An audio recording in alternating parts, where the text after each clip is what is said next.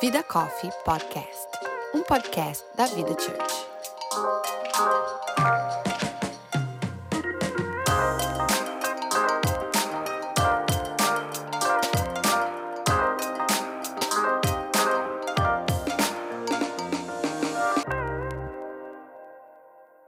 Olá, meu nome é Ana Paula Prado Eu sou a Erika Oliveira. E eu sou a Natasha Rocha. E você está ouvindo a quarta temporada do Vida Coffee Podcast com o tema Família. Para abrir essa temporada, nós iremos bater um papo sobre como lidamos com as diferenças entre gerações dentro do nosso círculo familiar e como isso afeta diretamente o nosso convívio cotidiano. Seja você uma baby boomer, geração X, millennial ou Gen Z, você está convidada a pegar o seu café e se juntar a nós nesse tempo entre amigas para batermos um papo sobre questões que martelam a cabeça de todas nós mulheres. Tudo isso, claro, à luz da Bíblia. Ei, voltamos!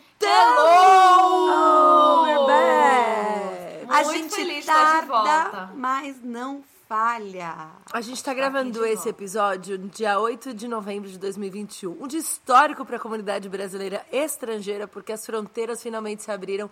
E a sensação que eu tenho é que estamos voltando pro podcast igualzinho as fronteiras se abriram, assim. Estávamos bom. desesperadas para voltar a gravar. Parece É que a gente não verdade. sabe mais gravar podcast é igual andar de bicicleta. Não parece que a gente, né? Para quem anda de bicicleta?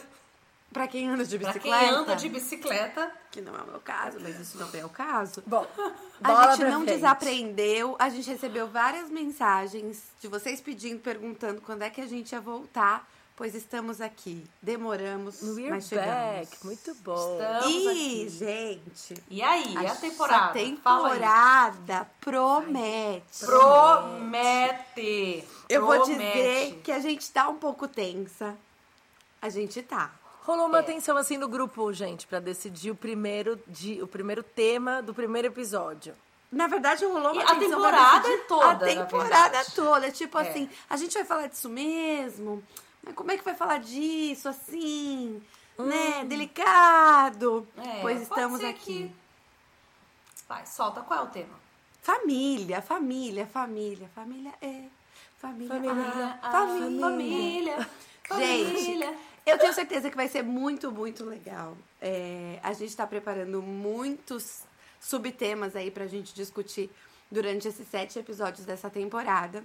E o primeiro deles, como falamos na introdução, é esse conflito de gerações que a gente acho que tem vivido, tem falado mais sobre ele agora. Mas assim, eu, eu- ele já existe há muito tempo. Convivemos com ele há muito tempo. Então, para introduzir, eu vou perguntar.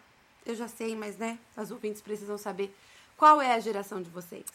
Ai, gente, nós temos o quê? Ai, Eu gente. sou a raspinha do milênio.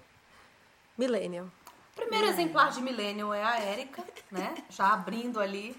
Eu sou o quê? Ah, eu ah, sou a, a, a, a Versão número velha um. geração, a velha geração dos Não, é, é, millennials. a, é, a, pri- é, a, é a Millennium V.1. É verdade. Isso. Versão número 1. Um. Eu sou Millennium, já aí uma terceira atualização. Millennium também. Eu Na sou Paula. millennial, quase a última versão. Mentira, não é quase a última, não. A- millennial acho que é. 96. Eu sou de 91. Nossa, é quase uma ofensa, né? é, qu- é assim, ô, Natasha. Mas, tá- gente, Ô, eu ouvinte, já passei. Ouvinte, Gente, já você que está ouvindo isso aqui agora, geracional. Que dentro do, vem contar pra geração, a gente no já- Instagram. É. Vem contar pra gente no Instagram qual é a sua geração e fale se Ana Paula nasceu em 91. Não é uma, realmente algo que mexe com você. Não Gente, é uma não, afronta, é. porque eu já passei dos 30 agora, gente. Já não Agora. tô mais na Faz turma. seis na meses. turma- É. Não, é uma afronta. É uma afronta você pensar que você convive com alguém que Convive em de 91 nasceu. Ela Bom, nasceu gente, em 91. Ah, Aliás, deixa eu Começamos aqui o conflito. gente. Começamos aqui o conflito. Aliás, by the way, gente, depois de todo várias temporadas falando que eu ia fazer 40 anos, eu fiz 40 anos. Por causa da Não, em grande calma, estilo, calma. Porque, Porque bom, falamos não, muito, Se você, né? Não, se você acompanha a rede social, eu acho que foi a pessoa mais feliz que eu já vi completar 40 anos. Conta o que sua mãe falou, conta o que sua mãe falou. A minha mãe falou assim, ô filha. e, ó, gente, aí, conflito de geração. Olha aí. assim, ô filha, quando eu fiz 40 anos, a gente não queria que ninguém soubesse que a gente tinha feito 40 anos. Você tá falando para todo mundo, fazendo festa, postando em todas as redes sociais possíveis, você vai fazendo 40 anos. Eu não consigo entender. Gente, eu não lembro de ter visto alguém celebrar. Eu lembro da minha irmã celebrando os 30 anos, assim, em grandiosíssimo estilo, como se fosse assim, um marco. Mas 40 anos eu acho que a Érica foi a pessoa que eu vi. De fato, é, vibrar com essa idade. Então, é, finalmente. Não, Chegamos. foi em grande estilo. Ela passou a temporada passada inteira falando que ela ia fazer 40 anos, que ela ia fazer 40 anos, que ela ia fazer 40 anos. Gente, pois fiz. fez. Então aqui a gente terá o quê? A perspectiva de uma mulher de 40 anos Nossa. agora. Uma milênio de 40 anos milênio e uma milênio de, 40 de 30. Isso. E, e uma, uma milênio que é, ficou ali no meio termo né? Não no meio especificar caminho. exatamente onde. Natasha é tipo um a minha sogra. Não mais fala, próxima de Érica do que de Paulinha, mas para não ter conflito, eu me posiciono meio no meio. meio Olha, termo. como uma boa advogada, ela tem uma excelente retórica. Ela tem. Ela tem, Sempre ela uma boa retórica para salvar o quê? O problema da idade, que para mim tem sido inclusive tema de terapia. Mas não vem ao caso. Ah, vem. Porque não, esse episódio é sobre não. conflito de geração. Mas não é conflito consigo mesmo, amor. Conflito que a gente quer propor aqui é com Você outra pessoa, com Você outras pessoas. Então eu esse vou introduzir... eu comigo mesma, a gente deixa, pula. A gente deixa. Tá bom, Próxima temporada. Bem. Okay. Tá bom, tá bom. Tá Você bom. tem sorte que a gente já passou a temporada de identidade. A gente vai fazer uma identidade 2.0. 2.0, ok. Podemos, podemos. Eu vou para a primeira pergunta. Vai. Ela, senão elas não vão me deixar começar esse podcast. Vai. Eu queria saber de vocês, assim, ó, é, eu acredito que a, aí as diferenças de gerações, ela é uma coisa que acaba, muitas vezes, se a gente não sabe lidar, distanciando as pessoas dentro da própria família. E eu queria saber se vocês se lembram, quando vocês eram adolescentes, é, quais eram os maiores conflitos geracionais que vocês tinham com as pessoas mais velhas e até mesmo hoje, assim, tipo, não precisa ser só quando vocês eram adolescentes, mas quais tipos de conflito vocês têm com as pessoas é, da geração anterior? Com o pai, mãe, tia, tio, em questão de, tipo, isso mesmo, é, ideais de gerações. Deixa a Natasha falar. Gente, eu tô aqui pensando, Érica, você fica à vontade, tá? Você já pode começar falando disso daí. Eu não. Eu, eu sempre, é sempre um extremo, porque ou é assim, um mega conflito, do tipo, eu demorei muito tempo para entender que aquela, aquele conflito adivinha de uma diferença de, de ideologia, não sei se a gente pode usar essa palavra, Sim. mas de, de visão de mundo por conta dessa questão geracional. Eu demorei muito tempo para entender como que alguém não via o mundo igual a mim, óbvio, né? Como qualquer jovem. Isso é muito recente para mim. É entender que muitos conflitos vinham de uma visão é, muito diferente de mundo por conta da questão geracional. Eu acho que eu só entendi isso depois que essa questão de geração ficou tão marcada, massificada, que a gente passou a entender, né, que de tanto a tanto é tal geração, tanto a tanto é tal geração. Aí que eu comecei a entender que alguns conflitos vinham exatamente disso. Porque para mim, era somente uma questão do mundo contra contra você visão. É. O, o que eu me lembro, óbvio que com certeza tiveram outros muito antes na minha adolescência, mas acho que um que me marcou assim, é, pensando agora também, é quando eu tava, quando eu tinha me formado na escola e quando eu fui entrar na faculdade e eu fiz jornalismo e eu sempre quis fazer jornalismo e, e o meu pai era totalmente contra. Porque pro meu pai, é, esse tipo de profissão, né, quase que não é uma profissão. Tipo assim, é, você tem que fazer o quê? Você tem que fazer administração para você entrar numa empresa, começar a estagiária e blá blá blá, e ir subindo e não sei o quê. Então, e eu acho que isso é muito geracional. Que isso era é um modelo, é, para ele era um modelo de sucesso. Mercado é, de, de carreira. Era totalmente diferente, entendi. E aí, quando, quando eu falei pra ele, vou fazer jornalismo, ele falou assim: não, não vai. Ainda que eu entrei no jornalismo quando caiu a obrigatoriedade do diploma. Ou seja, aí que ele entendeu menos ainda. Ele falou: por que, que você vai estudar um negócio que você nem precisa de diploma para exercer? E aí, e eu bati o pé, falei que eu queria, e na época eu que ia pagar minha faculdade, então aí eu bati o pé mesmo. Mas ele era totalmente contra, assim, e, e eu acho que é muito geracional. Ele não conseguia entender na cabeça dele, primeiro, como é que eu ia fazer uma faculdade quatro anos para ter um diploma que para ele, na cabeça dele, não valia nada, já que, né, você não precisava dele para exercer a profissão. E também como que é, eu ia fazer uma carreira nisso, ganhar dinheiro, whatever. Fora da, da, daquela rota mais tradicional da, da geração dele, né? Exato, exato. Então esse é o primeiro conflito, assim, que eu me, que eu me lembro. Então, é interessante ouvir vocês falarem isso, porque eu acho que eu não sou uma pessoa muito comum em relação a, a lidar com gerações. Eu, eu, eu, eu vivi, acho que um pouco fora das minhas gerações. Eu nunca vivi de acordo com a idade do que estava acontecendo na minha geração. Então, eu tinha 18 anos, mas eu estava me casando, tendo, é, é, né, começando a ter filho aos 19, aos 25 anos eu já tinha três filhos, eu já tinha mudado de país, eu era missionária, eu já lidava com gente mais velha. Na verdade, aos 22, que o Antônio. 22? Mais ou menos, que o Antônio assumiu é, o ministério, a gente começou a pastorear, eu já tinha que lidar com gente de outras gerações. Então, um pouco que eu, eu acho que eu nem me permitia o conflito. Eu meio que fazia muito esforço para entender a geração seguinte, porque eu era um pouco que obrigada, eu acho, por, pelo que eu fazia. Ah, eu mas eu vou tenho... puxar um conflitinho aí. Vai. Eu vou puxar um Vai. conflitinho familiar que eu aposto que tem. Vai. Porque quando você se casou, é uma pergunta, tá? Quando você se casou, você se casou muito nova. Sim. Teve é, bebê cedo. Sim.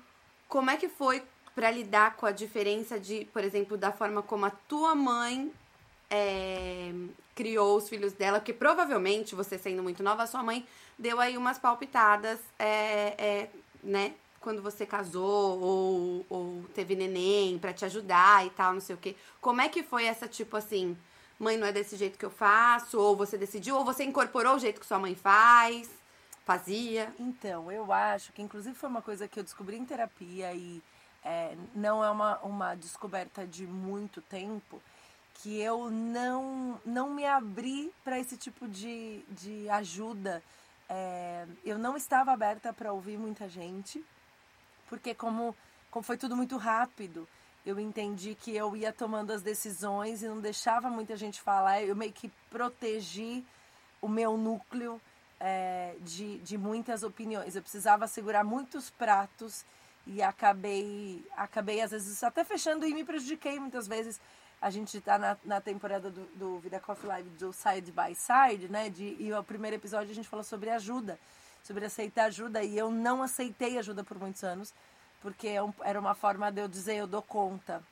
Então eu acho que é, esse, esse lugar tinha uma coisa ou outra, mas eu não dava muito espaço para ouvir a outra geração, o que depois, do, com o tempo, isso mudou completamente. Hoje eu estou muito atenta ao que as outras gerações estão falando, mas eu aprendi. É, isso foi uma coisa de começo de vida muito difícil para mim, porque eu não. Eu meio que precisava provar que eu ia dar conta. Então você. Mas sabe que eu acho que muita gente que está ouvindo por mais que você, você teve essa situação específica de ser bem mais nova, mas eu acho que muita gente que está ouvindo, isso é uma coisa quase que natural da nossa geração, millennial, vamos dizer assim. É, é, de eu tenho que dar conta de tudo sozinha e eu não posso pedir ajuda, senão parece que eu sou fraca. Uhum. É, eu não, não fico, eu, eu fecho as portas para minha mãe, que quer ajudar, que quer palpitar, não, não fala nada porque eu sei tudo. É, e, e eu acho que isso é uma coisa geracional mesmo. A gente, a gente se fechou numa coisa da autossuficiência, do we can do it, uh, girl power. E, e, tipo assim, quando a gente precisa de ajuda e quando a gente fala que não pode fazer sozinha, é, é quase um sinal de fraqueza. Então, acho que você falando isso é, querendo ou não, um choque geracional que muitas pessoas podem ter vivido já com as pessoas mais Sim. velhas, porque, porque a gente se fechou mesmo. Sim, pode ser. Eu acho que então, de repente, eu não sou exceção, né? Eu é, acho que não. Talvez eu não seja essa, essa exceção, mas é interessante porque isso foi muito real para mim. Eu senti muito isso, assim. É, olhando para trás, eu percebo muito mais claramente que isso aconteceu na minha vida. ao mesmo tempo, é, é, muitas das coisas também que eu vivi, e, e é uma questão de gerações diferentes, eu tenho muita facilidade de ouvir é, pessoas de outras gerações quando eu me sinto respeitada por elas. É, eu, eu, é, eu não sei se vocês têm essa sensação também, mas quando alguém fala comigo de uma outra geração, é, principalmente acima da minha, né? Ah, com uma sensação de você não sabe nada, isso me bloqueia para ouvir qualquer outra coisa. Então é meio que Sim. quase que eu não quero saber o que você pensa porque você não respeita. E quando eu me sinto respeitada, isso para mim faz todo sentido e eu falo, ok, se a pessoa me respeita, eu vou ouvir o que ela tem, o que é um grande exercício para lidar com as gerações abaixo. Né? Não, eu pensei nisso agora. Então, assim, hoje, é, antigamente eu tinha muito mais a postura de, meu, é, é o que eu tô falando e tal. Hoje eu falo, peraí, eu entendo o que você quer dizer, mas eu vou te dar uma outra perspectiva. É, a questão da abordagem, né? É é, é engraçado que a Paulinha falando sobre, sobre esse primeiro conflito que, que chega já na vida profissional, né? Que é um momento em que é, até então toda a tua, a tua vida se desenvolveu, né? Ou quando a Érica, por exemplo, casou. Quando você vai para a fase adulta, é o momento de você ter posicionamentos mais é, firmes, né? Que até então na tua vida jovem você resolvia ali de uma maneira doméstica. Sim. Então esse conflito não aparecia tanto também porque é, havia uma questão de autoridade também ali envolvida. Né? E você quase que não tem muita escolha. Você não, você sofre, uhum. mas você está dentro de uma autoridade do teu pai, da tua mãe ou da tua família, enfim, do, daquela realidade familiar que você vive. É, e aí quando você entra na fase adulta, eu acho que é o primeiro é o primeiro momento, assim. É, mas eu, não, eu, eu acho que é difícil a gente é, só colocar isso na conta da, da diferença de geração.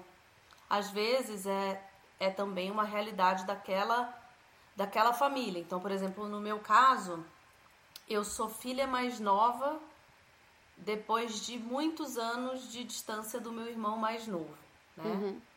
A filha tem, tem porona que fala. Sim. Uhum. Temporona ou temporã? Temporã, Acho que é temporã. É. Temporã. Então, aí o que acontece? Além da diferença de geração para o meu pai e para minha mãe, havia uma diferença também de geração para os meus irmãos, que davam aquela, aquele eco na comunicação de, de diferença de tratamento. Sim. Né? Então, por também. exemplo, eu sou a única filha que não chama o meu pai de senhor, chamo o meu uhum. pai de você. Uhum. Para os meus irmãos, isso por muitos anos sou esquisito.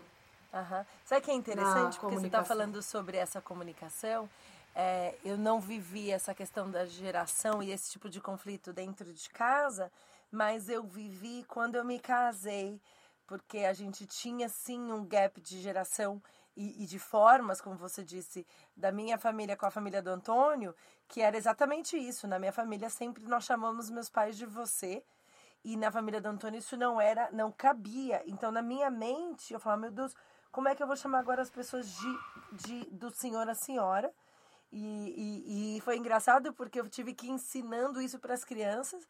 Então, até hoje, os meus filhos chamam os meus pais de você, vovô, você, e, as, e para minha sogra, por exemplo, vovó, a senhora. Como eles é, aprenderam essas diferenças, é.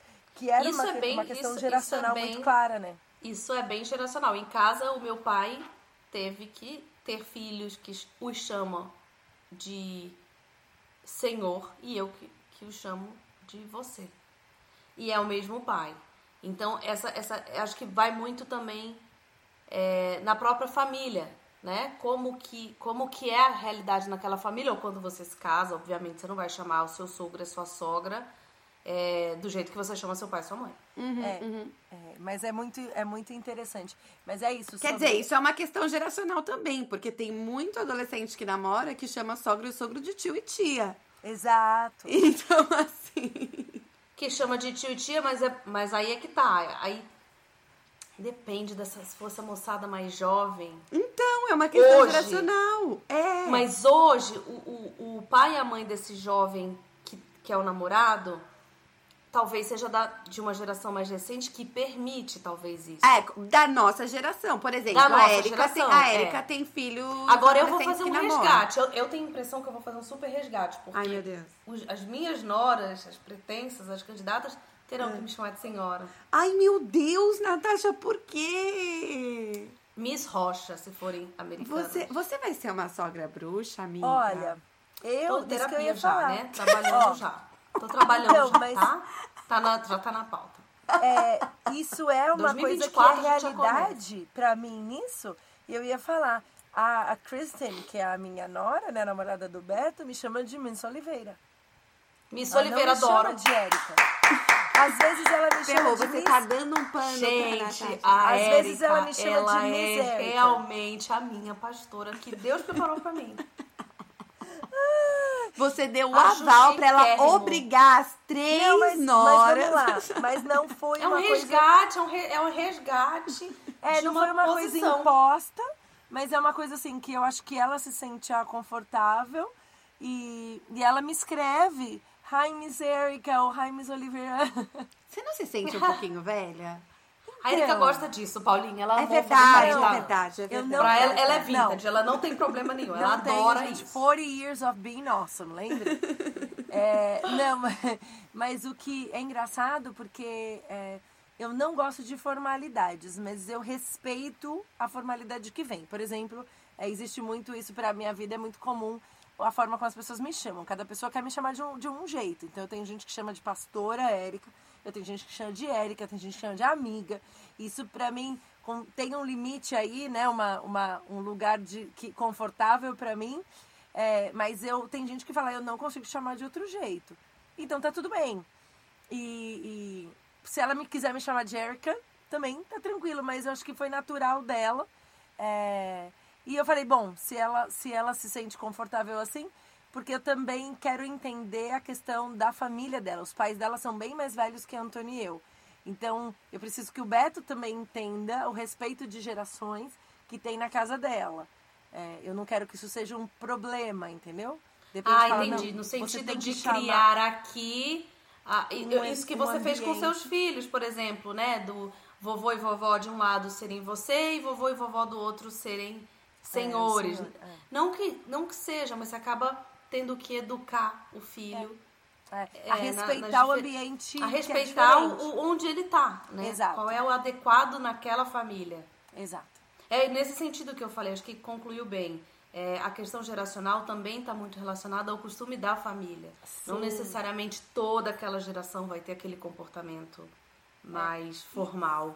Sim. Isso. E eu É, acho eu que- acho que. Pode falar, Erika. Não, eu acho que na minha casa, por exemplo, essa questão geracional, a gente sempre teve muita, muito espaço para discussão de conversas. Então, a gente, isso era mais fácil, não era um problema, isso é o jeito que eu vivo. A gente sempre teve grandes conversas muito abertas na nossa casa, assim, como as jovens, adolescentes, a gente sempre pôde falar muito. Então, esse espaço, é, ele aproxima, né? Quando você tem lugar de diálogo, os conflitos geracionais eles se diminuem. Quanto mais menos diálogo tem, mais esse gap fica grande, mais uma distância fica grande. Então, eu, eu acho que ouvindo vocês falarem, conversando, eu acho que é isso. A minha, minha menor dificuldade é porque a gente sempre teve lugar de fala em casa. Então não existia essa, essa coisa assim, meus pais não me entendem. Porque a gente sempre falou, discutia, se posicionava. Isso ia, ia sendo construído. É, não, isso realmente é uma coisa que eu acho que é, é, é muito de família por família. Eu acho que não é o comum, é, principalmente na, na nossa geração para trás, porque a geração dos nossos pais, é, eu acho que é um pouco mais fechada para ouvir o mais novo. Eu acho, não, com certeza, né? É um pouco mais fechada para ouvir o mais novo. É, é uma geração que que, que acho que foi criada mais ali, tipo, nós somos os responsáveis e, e o que a gente sabe é, é a verdade. Então, eu acho que essa questão na sua casa, disso ter acontecido é, com os seus pais, já na sua geração, é uma coisa que não é tão comum assim. É, eu sempre falo pro Thiago que, um, que eu acho que é um conflito, que seria um conflito de geração se a gente morasse no Brasil. Por isso que eu puxei o assunto da, da tua mãe quando você teve neném pequeno. É, eu tenho certeza, o jeito que o meu pai, que os meus pais me criaram, é, não é exatamente o jeito que eu replico a criação do Otto. Obviamente que tem muitas coisas, muitas, e muitos valores que eu repasso e que eu aprendi assim que eu acho que deu certo, então repasso. Mas tem muita coisa que não é. É e às vezes até coisas que não são, assim, né, de formação de caráter e tal, mas coisas do dia a dia, tipo, come doce, não come doce, é, põe de castigo, não põe de castigo e tal, não sei o quê. Que eu tenho certeza que se eu morasse mais próxima dos meus pais, é, se eu morasse no Brasil hoje, eu tivesse que conviver com isso, se eles me vissem, me vissem criando o Otto é, diariamente, te, surgiriam muitos conflitos. Porque quando eles veem pela câmera alguma coisa que eles não concordam, já, já dá um. Ah, não, mas por que, que você tá brigando por mim? É, ou, ai, como que ele não pode comer doce? Coitado do menino! O menino vai morrer de vontade e tal, não sei o quê. Então, assim, são conflitos de gerações, porque na geração, na geração deles não se tinha algumas informações e, e é o jeito que eles fizeram e para eles deu certo. Uau, olha aí, você tá aí criada, como é que não deu certo? Não morreu? Então, para eles, assim, como é que você não vai fazer da mesma forma? Então, eu acho que esse seria um conflito muito grande que eu acho que muitas pessoas que convivem aí, que tem essa convivência familiar um pouco mais intensa, de proximidade, vivem na hora de criar os filhos com os pais e com os sogros. Eu tenho certeza, o ouvinte fala com aí. Com certeza. É isso que eu ia falar. Aí, Conte pra gente a, é, qual é a sua experiência de conflitos geracionais dentro da família. É, eu acho que é, tem, tem a ver com convivência e com também isso que a Erika falou, né? O quanto que você dá voz e você dá abertura, porque é óbvio que o conflito só acontece quando você claro. dá liberdade para aquela relação acontecer. Claro. Se você já impõe de cara uma barreira, né? Um, um, um, aqui você não toca, você te, corta o conflito e também corta toda a o lado positivo daqueles é, inputs, né? Então, tem Porque de um lado, o conflito é um lado de uma moeda que, que do outro lado é, a gente pode encontrar a, a voz mais é, experiente, né? É ali. E, a, e, a... e, acho que essa que é a dificuldade, né? É. Encontrar, é, é conseguir extrair a sabedoria é, dessa desse conflito que não é fácil na prática. Eu acho que teorizar é super fácil para mim, então seria ótimo Total. desenvolver várias teses, mas na prática é muito difícil. Não, é o que a Erika falou, que para ela impor esse limite, ela acabou perdendo ajuda, por exemplo. É, é. exato. O que hoje, na maturidade já, né, do alto dos 40, tô brincando, ele acabou de fazer uma mas sim com a experiência, a gente entende que Existem muitas coisas positivas nessa ajuda. É, acho que limites sim, a gente já falou bastante sobre isso aqui, que limites sim precisam ser colocados, mas muitas vezes quando a gente vai amadurecendo, a gente fala, uau, tem coisas assim que valem a pena é, é, passar por cima, ouvir e de repente é, aprender com isso, né? Mas é claro, é uma grande lição de amadurecimento e tal. Agora, Vou perguntar para vocês. A gente está falando aqui da geração, falando, focando mais na geração, né, é, antes da nossa. Agora eu vou perguntar para vocês como é que vocês lidam com essas diferenças, com esses choques geracionais com a geração mais nova, com a geração depois da, da nossa, que no caso de vocês, quer dizer, no caso da Érica, é a geração dos filhos dela. Não é no meu caso ainda, porque o Otto ainda é mais uma geração para frente. É, eu acredito que os filhos da Natasha também. É, Nath, você consegue fazer aí uma divisão das gerações para a gente entender? Eu, então eu acho que é isso que eu ia te falar, pra gente tentar é, entender. Eu acho que a gente fala muito de geração com maior facilidade, mas hoje há aí uma, uma certa divisão, uma nomenclatura de. É, para cada geração, milênios, geração Z, geração Y, né? E aí tem várias. É... Eu, vou, eu vou nomear muito rapidamente assim as mais próximas de nós, né? Eu acho tá. que a, a, os baby boomers são a, gera, é a geração dos pais de nós três aqui. É, deixa eu abrir aqui, peraí, gente, vamos, pra não falar besteira, é, né? não, tem, tem uma, uma tem um chat aqui, eu abri, eu abri um chat. Você abriu?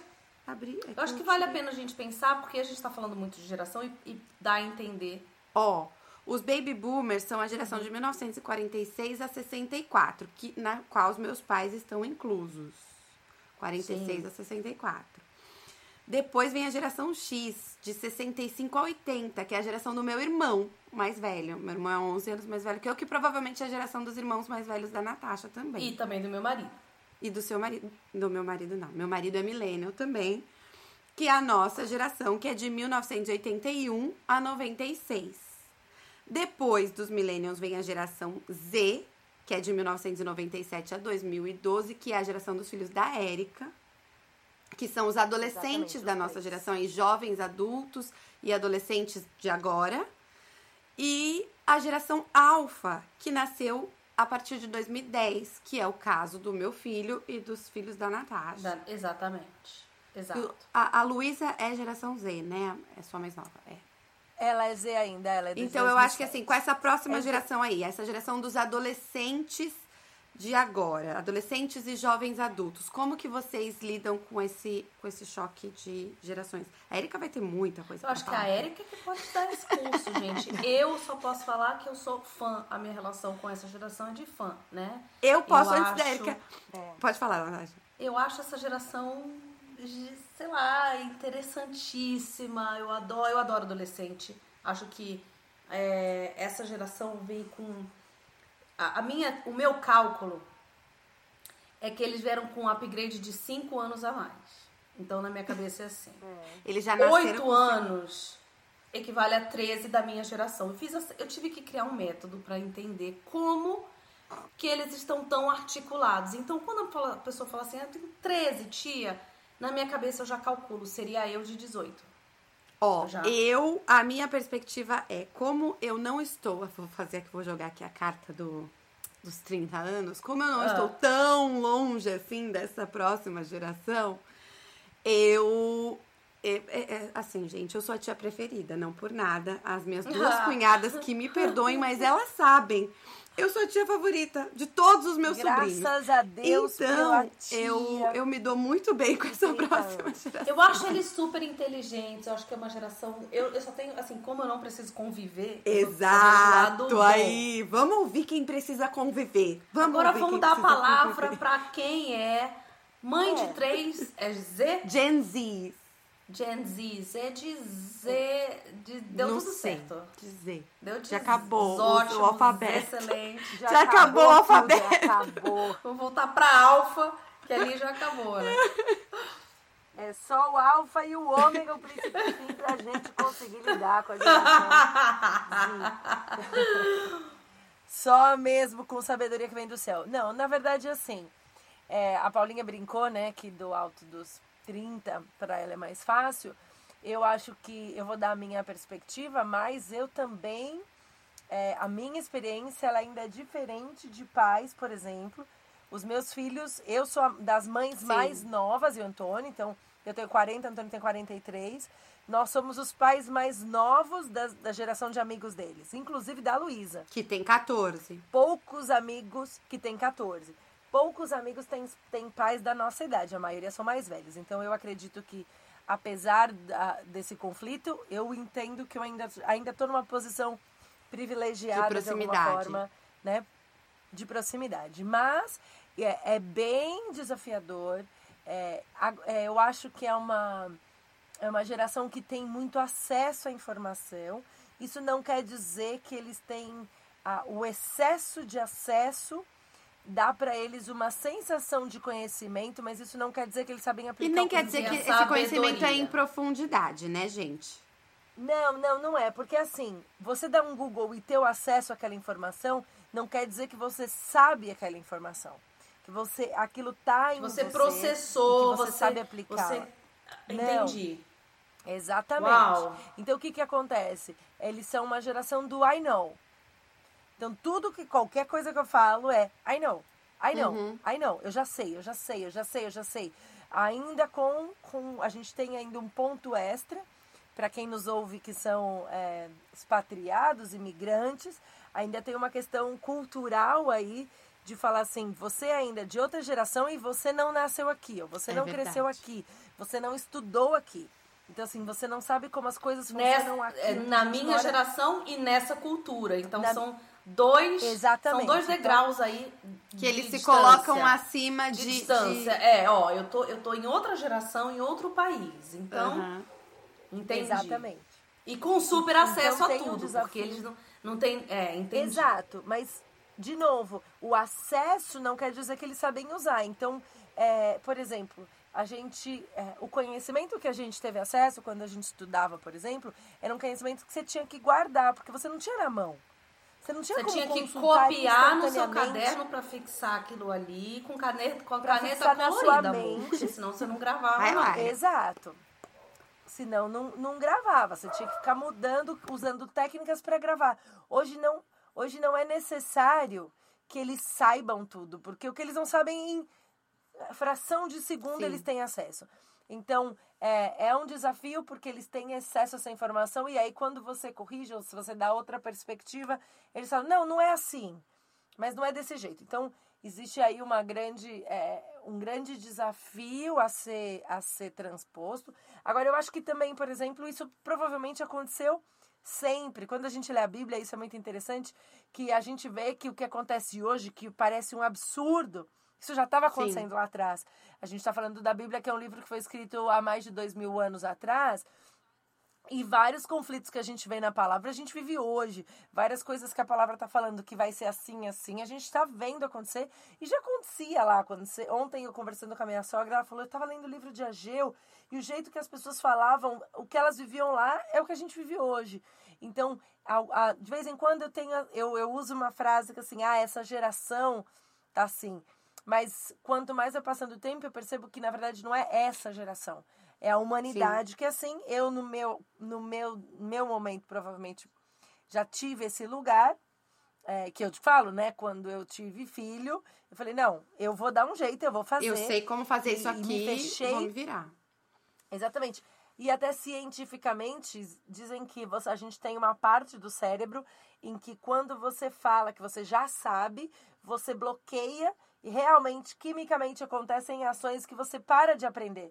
Então, é, isso é natural e as gerações têm grandes conflitos por causa disso. Os mais novos acreditam que eles estão mais evoluídos e, de alguma, de alguma forma, é, erram por não aproveitar a Eu geração acho que anterior, muito dentro né? disso que a Erika falou, é, eu acho que uma coisa que atrapalha muito, pelo menos pra mim, o diálogo, e olha que eu sou uma pessoa que dialoga muito com essa geração, como eu falei, tipo assim, é, eu tenho muita proximidade mesmo com as pessoas dessa geração que convivem comigo, na maioria da parte minhas sobrinhas e os amigos delas. Mas é, Uhum. eu me sinto próxima, não sinto que eles me olham, tipo, como a tia, a zona, Não. sabe assim? Graças a Deus. Aliás, deixa eu só fazer uma pausa. Por favor, pessoas que estão ouvindo, que têm filhos adolescentes, peçam para Deus colocar pessoas mais novas que você que façam essa ponte. Nós não conseguimos fazer isso sozinhos. Permitam que pessoas sejam essa ponte entre gerações. Isso é uma bênção. Eu li isso num você, livro, tá? Sabia? Num livro tudo sobre sozinho. criação de filhos também, que, que, te- que é importante ter uma pessoa nesse momento transicional, assim, de adolescência, que a criança já não escuta mais os pais como a verdade absoluta, ter ali um mentor no meio do caminho, que os pais confiem, para que você possa sempre ter ali uma voz que de repente eles vão ouvir, entendeu? Não é sempre que ouvem, não, também. Fica aí meu mas... agradecimento público. Fica aí meu agradecimento público à tia Oh. Paulinha. de maneira magistral. Olha, Deus mas é eu vou dizer demais, que gente. mesmo me comunicando bem, eu acho que a, a, a dificuldade que eu tenho com, com essa geração é que, assim, eu acho que o problema, e talvez seja um problema manipulado pelo mundo agora, que é a questão do algoritmo. Vou explicar.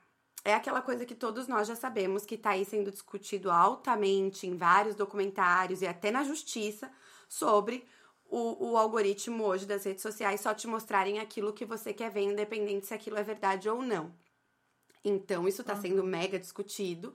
é, e, e, e os nossos adolescentes, e a gente também, a gente está consumindo muito daquilo que a gente acredita, e só daquilo, a gente não tem uma outra perspectiva. Então, quando você vai dialogar com essa geração, é muito difícil fazer com que eles respeitem e enxerguem que pode ser que exista uma outra verdade além da deles, porque eles estão consumindo tanta notícia e, e co conteúdo a respeito só daquilo que eles acreditam, só da visão deles, porque é sempre assim que vai ser. Independente se aquilo é verdade, se não é verdade, se é, ainda mais porque eles não leem em profundidade, isso também em estudos, que a gente só lê agora headlines e a gente lê textos de máximo 5 segundos, ouve áudio.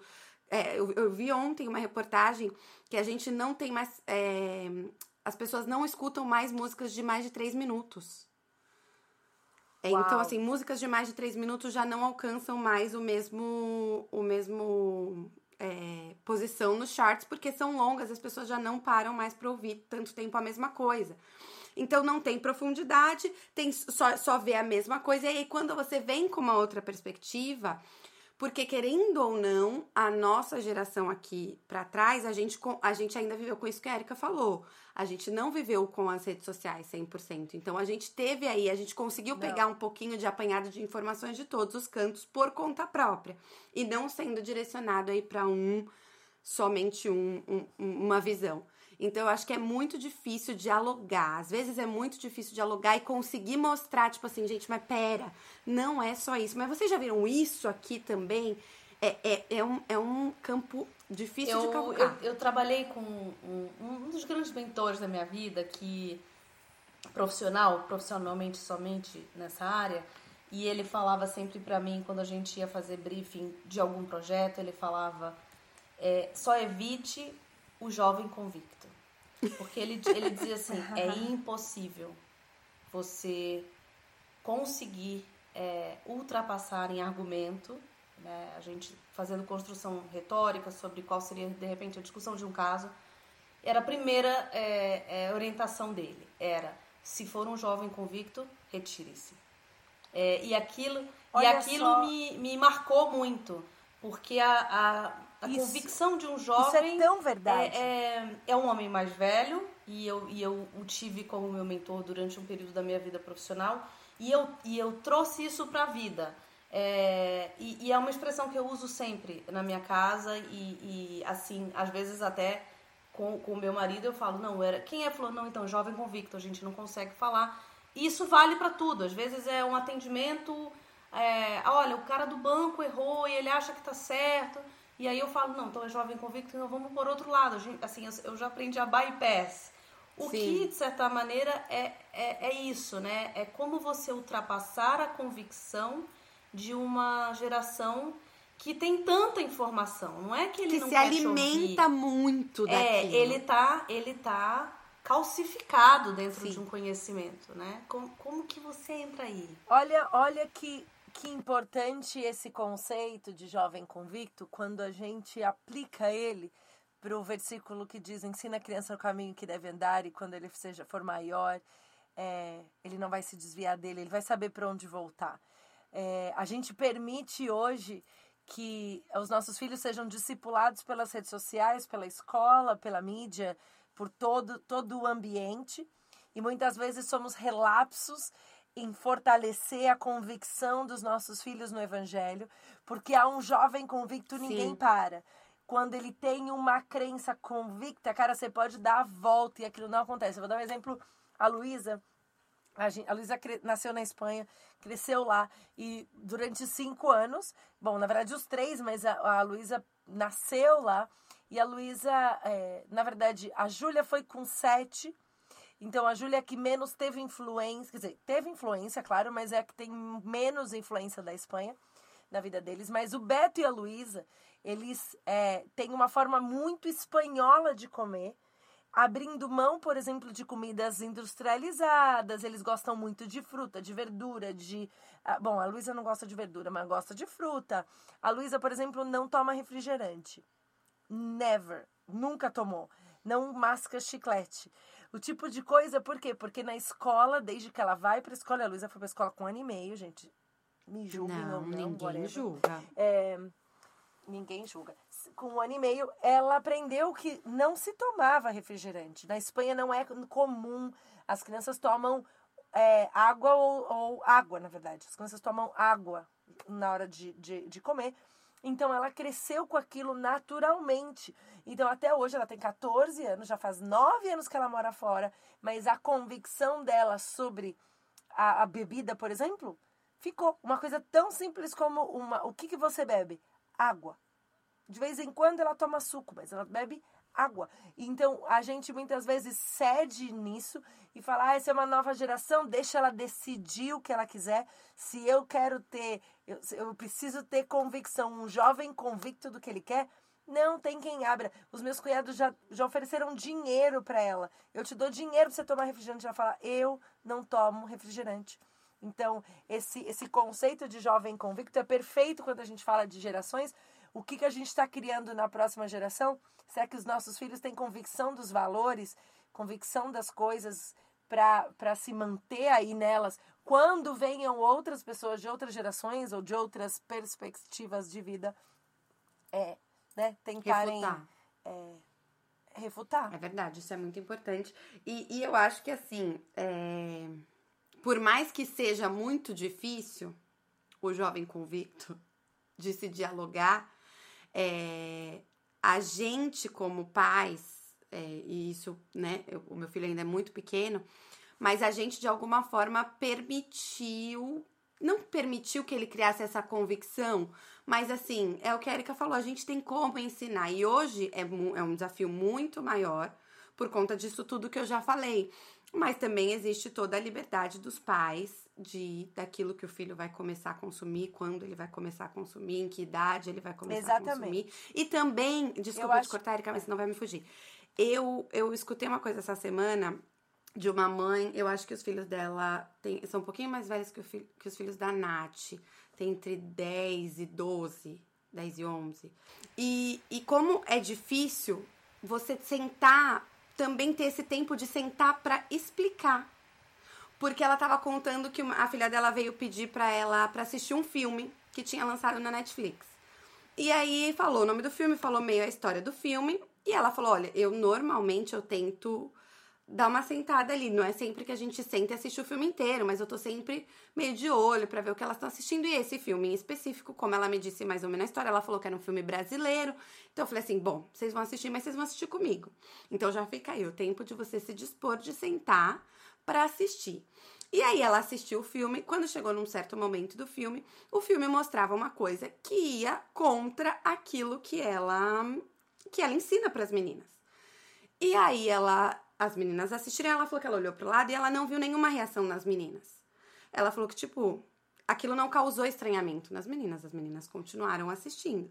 E aí ela falou, vamos até o fim, continuou assistindo ali do lado das meninas, porque ela falou, se não causou nenhum estranhamento, é porque elas convivem com isso. Então não adianta eu desligar a televisão e fingir que nada aconteceu e falar, ei, chega, não vamos assistir isso aqui, vocês estão proibidas de ver isso. Ela falou, elas convivem com isso. Então terminamos de assistir juntas. Quando terminou o filme, ela falou: no final, o filme é uma graça. Mas tem uma coisa aqui, uma coisa ali, uma ideia ali, uma ideia aqui, que eu precisei sentar e falar: olha, isso, isso, isso e isso que a gente acabou de assistir no filme não é o que a gente acredita, não é o que a gente pensa para nossa família, não é isso, não é aquilo. E teve uma longa conversa com as meninas depois do filme. Que eu achei incrível que é você não fecha os seus filhos numa bolha, porque isso também eles vão conviver com, com coisas por aí que, que eles vão depois, podem até, se não for explicado de alguma maneira convincente para eles, eles podem vir criar uma convicção oposta, porque você não explicou a sua.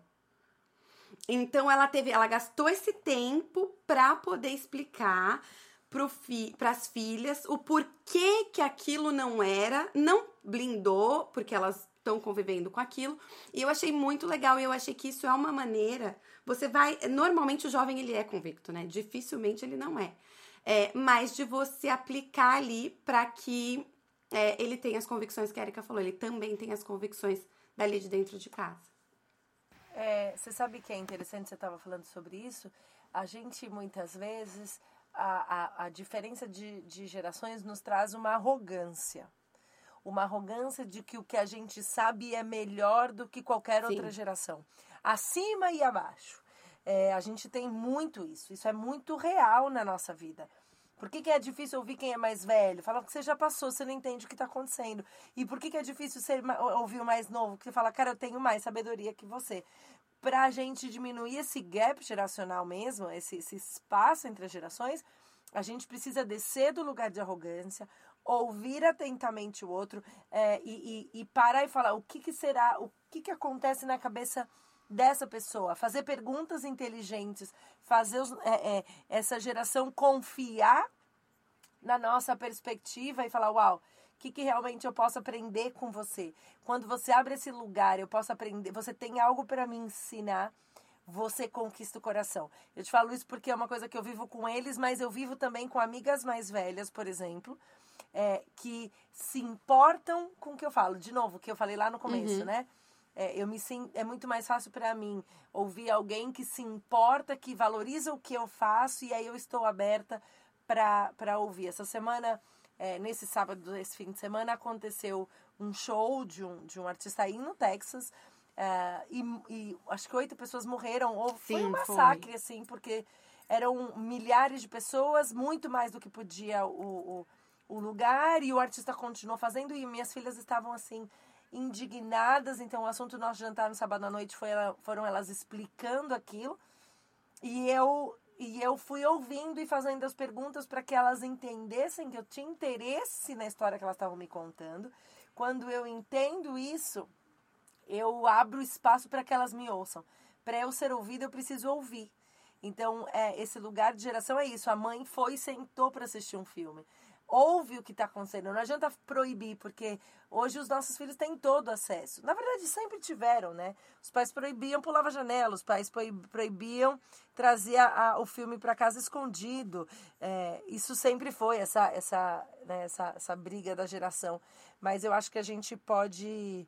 A gente tem que abrir um lugar. Mas eu acho que é... isso que a Paulinha está colocando tem, tem um outro ponto também que é, que é interessante pensar, que é o seguinte é, entre essa, essa divisão de, né, de conceito, de geração, a gente tem uma questão de, da palavra de Deus, né?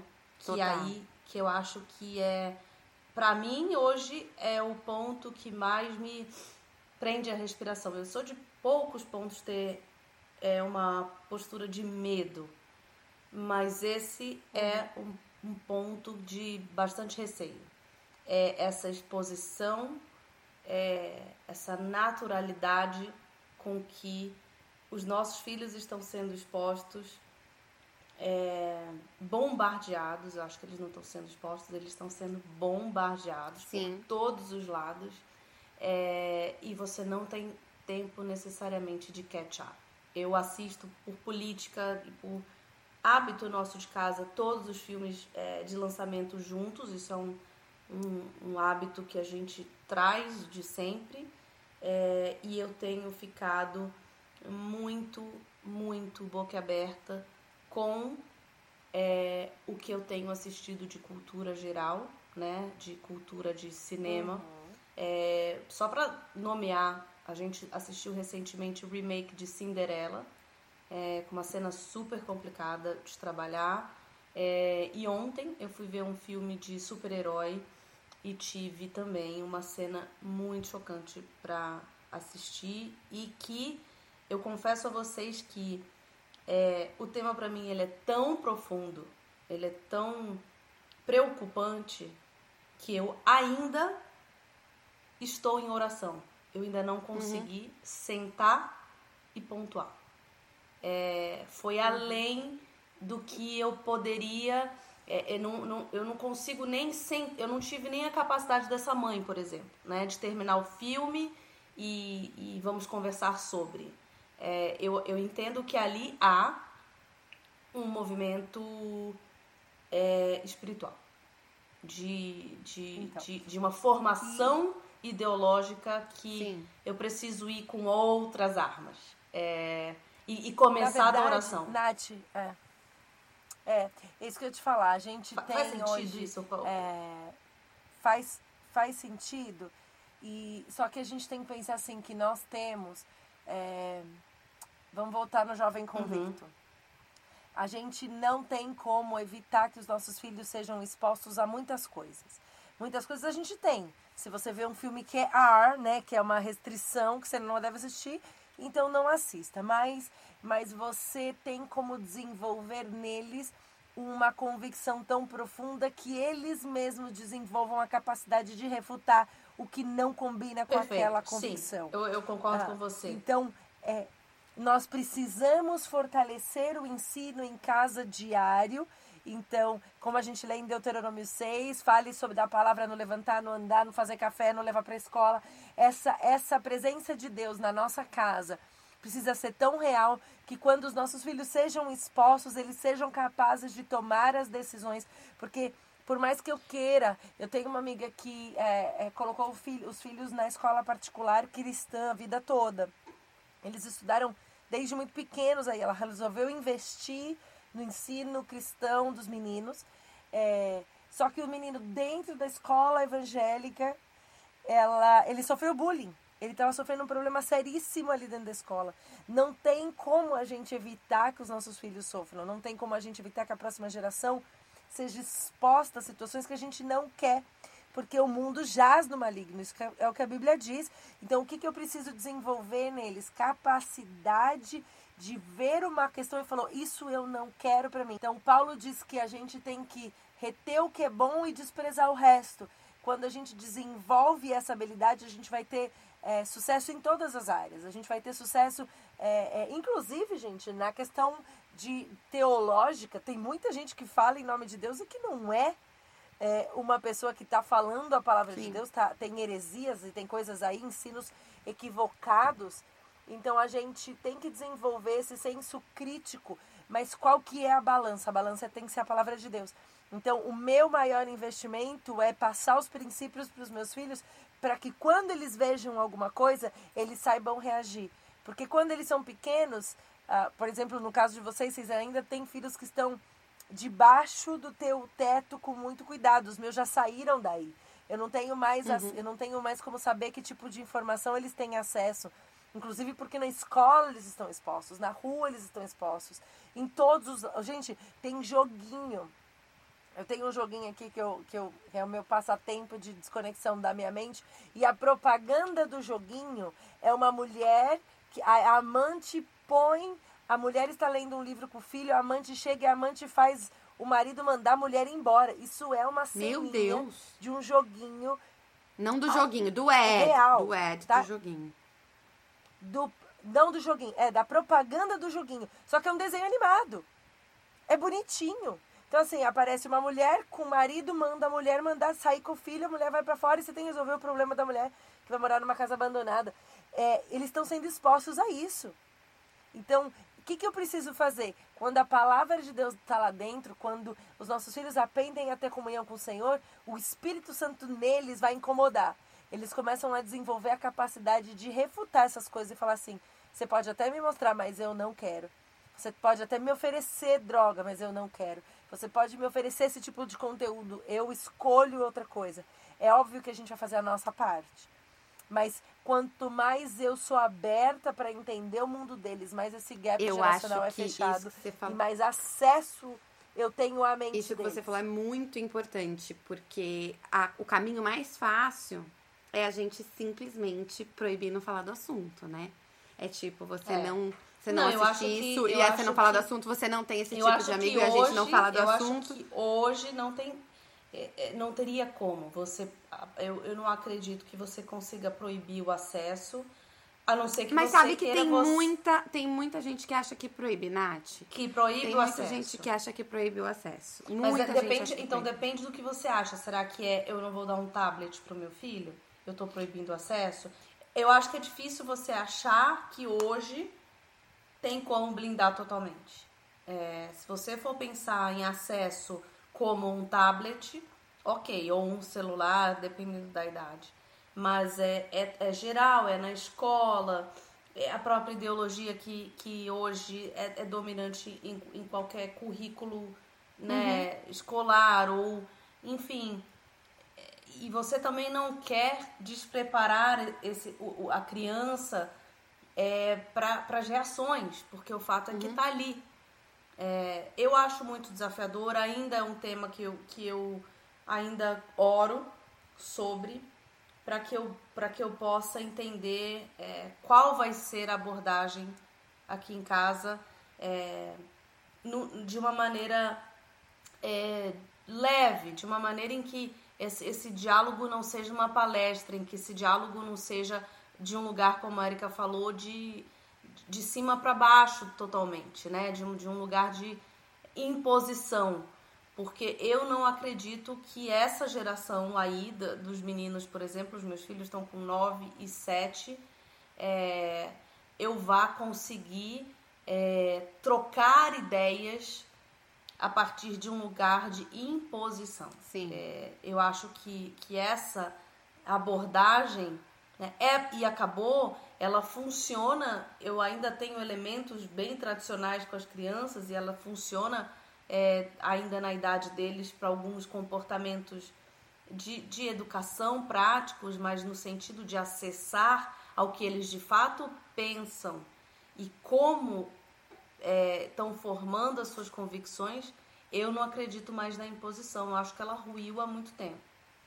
É, o que a gente precisa lembrar é que, assim, é, muita gente, por, por medo de querer ou de não se sentir seguro para dizer por que não e ponto, é, estão abrindo mão de fortalecer determinados princípios. Ah, a gente teve o, o Vida em Casa essa semana passada que a gente gravou Tá lá disponível no youtube.com/barra Vida Church, se você quiser saber. A gente está falando sobre família também. E uma das perguntas foi: quanto eu devo forçar o meu filho adolescente a ir à igreja? Ah, e a minha resposta foi: o seu filho tem a, a, opção de escolher se ele vai se formar na high school? Ele, você dá a opção dele de estudar ou não, de garantir um futuro, uma formação intelectual? Se você dá essa opção, talvez realmente você esteja disposto a dar também a opção de, de eternidade. Mas quando eu penso que criar os meus filhos no caminho do Senhor, envolvido numa comunidade de fé, focado no ensino cristão de verdade do Evangelho, é, eu, não, eu não vou abrir mão do futuro dos meus filhos na eternidade. Então eu preciso ter essa convicção, o quanto esse futuro me importa. Existe uma hora que você não tem mais como acessar, mas enquanto eles estão debaixo do nosso cuidado, não se abrem opções. Os meus filhos não têm opção de não ir para a escola. Eles não têm opção de não ir para a igreja. Eles vão porque é necessário, porque eu entendo que isso é importante. O dia que eles tiverem opção de decidir por eles a, a vida deles, então eu já fiz a minha parte. Eu vou apresentar isso, mas a gente precisa, a gente não pode se conformar com as diferenças um, de geração para deixar os nossos filhos muitas vezes desatendidos quando eles precisavam que a gente empurrasse eles ou falasse: eu vou fazer isso, eu vou te dar a minha parte, eu vou investir nisso e depois você escolhe com a parte que eu te dei. Se você quiser desprezar, tá tudo bem, mas eu sei que eu fiz tudo o que eu precisava fazer. Nossa, e com este ensinamento, a gente fecha este tema maravilhosamente bem. Vocês responderam as duas últimas perguntas que eu nem fiz vocês responderam. Então eu acho que a gente já pode partir aí pros quadros para que a galera tá com quadros, saudade. É isso aí, gente. Temos quadro novo. Temos. A gente já começa dele ou a gente começa old manda. school? Você geração antiga ou geração nova de podcast, Paulinha? Sei lá, vamos começar com o famoso ok or not ok. Ok or not ok. Vamos começar do, da geração antiga. Ok or not ok. Gente, e aí, sentiram falta de ok ou not ok? Eu tenho certeza que sim. Hum, certeza, né? Vai, gente? Paulinho, então manda, manda aí. O que, que você traz de ok ou not ok? Eu tenho um. Semana tá. passada, eu tenho uma orquídea que ela é grandona, assim, bem bonita. E ela já tá se renovando há algumas seasons. Hum. Ano, ano passado não, mas a última vez que ela floresceu bem, ela ficou, gente, assim. Maravilhosa. Maravilhosa. Ela tinha tipo uns 18 botões, assim, ficou Uau. muito linda. E ficava no centro da minha mesa, muito linda, muito linda. Beleza, esses botões caíram ah, e ela estava voltando a florescer a minha, a minha orquídea. E aí ela já estava ali, já tinha criado ali um, um ramo, um, um cal, sei lá eu como é que chama, porque eu não sou especialista em flor, mas já tinha umas uhum. oito flores e uns dois botões. Então ela estava no processo de ficar aquela, aquela flor Topíssima, maravilhosa por meses. Topíssima, da Exato. sua É, da, da criação Forada. de Deus, né? Não é mesmo? E o meu filho, ele tá com uma certa mania de brincar com os carrinhos dele em cima da mesa. Mania essa que o pai dele já proibiu 18 vezes. Mas, né? É, tá faltando um pouquinho de autoridade aí nesses pais. Porque a criança vai com o carrinho toda hora pra cima da mesa. E aí, o que que ele fez? Ele passou com o caminhão em cima do caule da minha orquídea e ela quebrou. Oh. Todos os oito, as oito flores, bem ali, ela pá, quebrou. Gente, eu fiquei tão chateada que eu não, eu, eu, eu, eu não consegui nem, na hora, eu não consegui nem ficar brava, tipo, eu fiquei tão chateada que Você eu foi chorei. direto pra mágoa. Eu chorei, eu fui direto pra mágoa. E aí que tá pra o meu ok ou not ok. É ok você passar um período de tempo do dia magoada com o seu filho de três anos, a ponto de você não falar muito com ele? Não. Porque eu fiquei Resposta magoada. direta. Não é ok, né? Não, não é ok, mas não é nem por isso. É ok a mágoa. Não é ok esse carrinho tá lá nessa mesa do lado. Gente, Não é amiga é uma coisa assim de Deus, né? A pessoa passa um pano pra você com a mágoa, mas não passa com o carrinho. Mas, Não. gente, mas, gente, eu chorei, juro, eu chorei. E aí depois ele vinha assim pra mim: a mamãe tá feliz, a mamãe tá feliz. Eu falava: a mamãe não está feliz, a mamãe está mamãe triste, tá. você quebrou a minha flor. Ai, gente, é difícil. Esse é um caso. Aí eu esse passei- quase um, a gente tá quase antecipando O próximo, né? Não, mas calma. Olha, eu, eu não acho que é ok. Tudo bem, eu fiquei muito chateada. Acho que eu. eu ai, Eu acho ok pra mágoa. Você não acha ok pra mágoa, Érica? eu acho que. Eu, eu acho que não é ok eu, eu ter ficado assim tanto, eu não acho. É assim, ó, a gente pode ficar chateada, mas você passar Gente, um eu me período chateei, eu sem falar com seu filho. Não, não, se chatear, that's ok.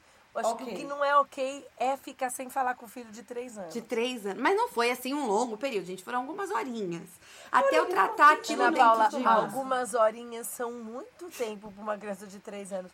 E assim, deixa eu contar que não é só porque ele é meu sobrinho, tá? É sim.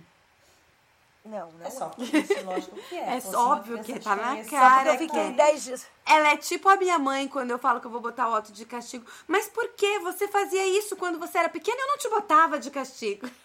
Oh. Não, É, brincadeira, gente. Eu, eu acho que eu, que eu, que eu. Pra mim tá Assim, eu ok, fiquei tá muito chateada. Não tá Mas ok depois um passou. carrinho na mesa perto da orquídea. Não tá. Passo, acho que- não, não, não é legal também. Não, Não é. acho, não fica mais. Agora dá- deu um ultimato. Gente, então eu vou, eu vou engatar um ok no Vai. seu, só pra justificar por que que eu acho que não é ok o carrinho Vai. na, na mesa. Eu, durante muito tempo, criança pequena nasce, então o que, que você faz? É, o que, que a nossa geração faz? A gente dá a casa pra criança, né? Claro. A gente Brinquedo. entrega a sala pra criança. Se você mora num apartamento, a, sua, a sua varanda, e seu apartamento tem varanda, a sua varanda é da, Brinquedo da sua criança. A cozinha, obviamente, que abre espaço para aquela criança. Os quartos todos abrem espaço para aquela criança. O quarto do casal abre espaço para o berço de quem? Daquela criança. Então, você vai é, dando espaço para que a criança ocupe todos os espaços possíveis, imagináveis, exceto o que, Paulinha? A mesa de jantar que O tem banheiro, orquídea. né, amor? O banheiro, exceto o banheiro, que é o seu templo. Ah, no seu caso é o banheiro. Seu Uhum. banheiro. É o único, era o único lugar de refúgio. Proibido, proibido. Proibido. Mas aí o tempo foi passando e aquela situação foi me incomodando, porque na minha geração isso não aconteceu, né? Uhum. A criança tava lá pra um cantinho na Não tinha essa, essa, no quarto todo. dela e não entrava na sala. Então eu fiz um pacto com meu marido que eu falei, ó, até um determinado tempo de idade, a casa será 100% deles até que a gente vai retomar essa casa. A gente vai retomar essa casa pra gente. Esse território é nosso. Esse território é nosso, tá? Começa daí o, pro- a- o problema. Problemática começa daí. Por quê? Sábado à noite, a casa é do papai e da mamãe. Hum, E as crianças Ah. precisam subir hum. logo após o jantar. Nossa, amiga. Tá ok a gente Eu expulsar achei o próprio filho? super. Não, deixa eu te contar. É ok expulsar o próprio filho do convívio da casa sábado à noite? Do Ah, convívio mas é só uma vez por semana. Do convívio, do próprio convívio familiar. O objetivo do sábado à noite é o quê? É o convívio familiar. É ok você, depois do jantar, dizer agora a casa é do papai e da mamãe? Não, pera, mas existe bastante convívio familiar todos os outros dias da existe semana. bastante convívio familiar, né? Considerando que a gente vive toma, né, todas as refeições juntas. Eu trabalho em casa, eu tô sempre em casa. Opa! Sábado à noite, Super a casa da mamãe.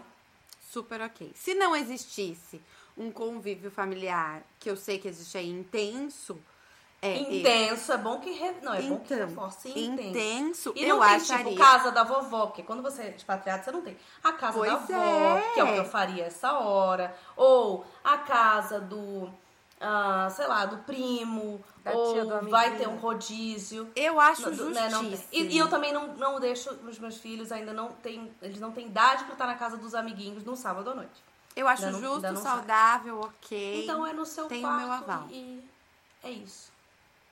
E gente, tem sido assim a minha, o meu refúgio e e o meu marido me deu todo o apoio. Então, ó, casa Maravilhoso. Você nem precisa do nosso ok. Não preciso? Olha aí. Tá Não. Mas Eu confesso que você com ma- você acredita que eu, Eu acho que com o ok do seu marido você ganhou tudo já. Você ganhou Com tudo. do meu marido tá ok, né? Tá Acabou. ok. Tá ok. Então tá bom, é isso. Érica, Não recomendo você? expulsar, mas Não. Mas por uma noite tá tudo bem. No quarto dele seguro? O, o, seguro. o meu ok. O meu ok ou not ok é sobre a minha cachorra. Na verdade, eu acho que é uma edição especial do Ok ou not ok que eu preciso de Oh. um conselho.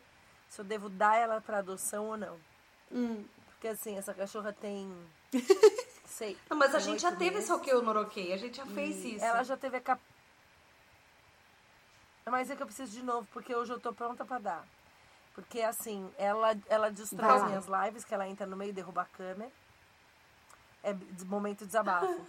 e aí hoje de manhã, quando a gente prende ela na cage, que é a casinha dela, ela late durante a live.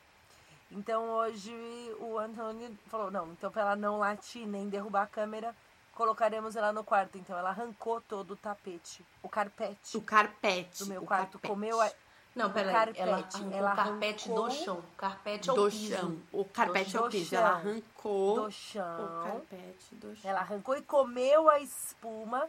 E quando eu cheguei no quarto, ela tinha espuma e pedaços de carpete na boca. Aí eu não fiquei Porque sem falar com ela. Eu guardei de ela uma na cage, eu live. não a vi depois. Eu, Que ela- eu fui é falar essa, com ela umas horas depois. Qual é a geração dessa pessoa? Qual a geração dela? Olha, Vamos entender. é a geração Porque do... se ela é alfa, a gente já Eu tá tô pedindo pra ir Se ela é embora. alfa, a gente tá doando. Se ela fosse uma, uma baby boomer, né? Uma senhora, uma idosa. Não, a ela é alfa. não daria. Eu vamos Não. doar, vamos doar. Não, então a gente tá doando. Não Ai, brincadeira, não amor. doa, não doa, não doa. É Doa ok pra ou não ok ter então. Ah, não, vontade pra de mim, doar não, nem vi. É ok, ter vontade é super ok. É ok ou não, Não é ok doar, porque ter todo vontade de filhote doar. destrói. Tá bom. Eu já devia saber disso quando Não, eu aceitei acho que ela viesse agora- pra casa. Não, gente. Exato, que eu eu- acho que tá aí. É a responsabilidade. Porque assim, ó, é ok você querer, é super ok. Agora, você fazer.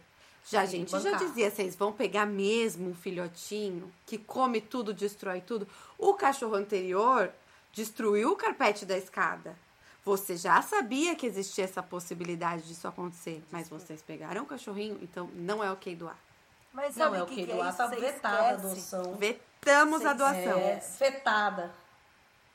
Você esquece, você esquece, você esquece. Mas é assim mesmo, gente. Vamos Tá lá. bom.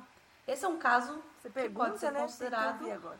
um caso de família, que é o Que nosso vai introduzir quadro. aí o nosso novo quadro. O nosso novo quadro, que é um momento. Paulinho, explica o caso de família para quem está ouvindo o nosso podcast. Querido ouvinte, este novo quadro, Casos de Família, ele pode dar problema, pode dar problema.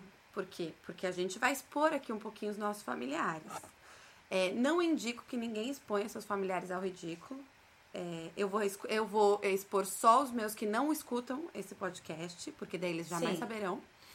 É, mas iremos expor aqui casos ca- qualquer tipo de caso que possa ter acontecido na Casos nossa que- família. Que aconteçam. Ou alguma Ah. cultura ali da tua família que é meio engraçada, esquisita, alguma coisa que vocês fazem, que você queira contar, também entra no caso de família. Eu tô aceitando, gente, casos de família, é, de amigos e de parceiros, porque assim, praticamente toda a minha família é, ouve esse podcast. Acho que eu vou ser o quê? A representante dos ouvintes nesse quadro. Nem Eu acho vem. que assim. não, ela já é, começou. Meu não, Deus. ela já começou Meu criando Deus. um caso de família e outra. Ai, Jesus. É, ela, quer, ela quer doação de casos de família. Não, né? Natasha, eu vou te falar o que, que é isso. Ela passa todos os episódios de todas as temporadas tentando fugir dos quadros. Esse é o primeiro quadro que era pra ela ter trazido uma história. Ela já tá tentando fugir de não contar. Paulinha, abre a temporada, por gentileza. Conte o seu, eu conto o meu e a gente extrai o caso da Érica. Tá? Eu vou A contar gente- o meu Gente, antes. segura aí, tá? Vai acontecer esse quadro. Vai. Eu vou contar o meu antes dela contar o meu, porque é capaz dela querer roubar o meu caso de família, que é meu, que eu que protagonizei. E já gerar Então, o quê? Um novo um caso segundo de caso família. Ó, o meu caso de família é o seguinte. É, Érica tá travada nesse momento, querido ouvinte, mas eu vou continuar contando porque ela já sabe essa história. Ela participou dela. É, eu, quando eu namorava. Não, já era casada com o Thiago. Eu e meu sogro, nós fazemos aniversário no mesmo dia. Eu e meu querido sogro, amado, maravilhoso sogro, nós fazemos aniversário dia 2 de abril. Não se esqueça pra você me dar parabéns quando chegar lá. Nós fazemos aniversário no mesmo dia e logo comemoramos juntos. Sempre tem uma comemoração ali da família junta, um parabéns ali. Há vários anos antes da gente se mudar pra cá, né? E aí chegou o nosso, a semana do nosso aniversário e estávamos se discutindo, tipo, ai, o que, que vai ter pra comer, quem leva o quê, blá, blá, blá, blá, blá, blá, no grupo da família e paralelo ao grupo da família e tal. Aí estou eu dentro de um táxi com a minha chefe do meu lado indo pra uma reunião com meu celular na mão. Quando pula uma mensagem no grupo da família do meu marido, da qual eu estou incluso, e dos meus cunhados também, e os meus sobrinhos, todos nós. E aí pula uma mensagenzinha no grupo da família falando da minha. Gente, deixa eu falar essa história primeiro, fazer um disclaimer. Essa história já é piada na família. Então, assim, eu não estou aqui falando mal da minha sogra porque é engraçada e eu amo a minha sogra. E isso, assim, virou uma piada pra mim também. Então, virou uma piada, sogrinha. Isso daí, ó, são Tá águas feito pra passadas. ti, águas entendemos. passadas. Aí, estou lá sentada, sobe essa mensagenzinha no grupo da família falando o seguinte: Naná, aonde você comprou aquele bolo é, é, de leitinho com não sei das quantas? Foi na Sodier? Porque a Paulinha falou que vai trazer o bolo. Mas o bolo que ela traz normalmente é muito rançoso.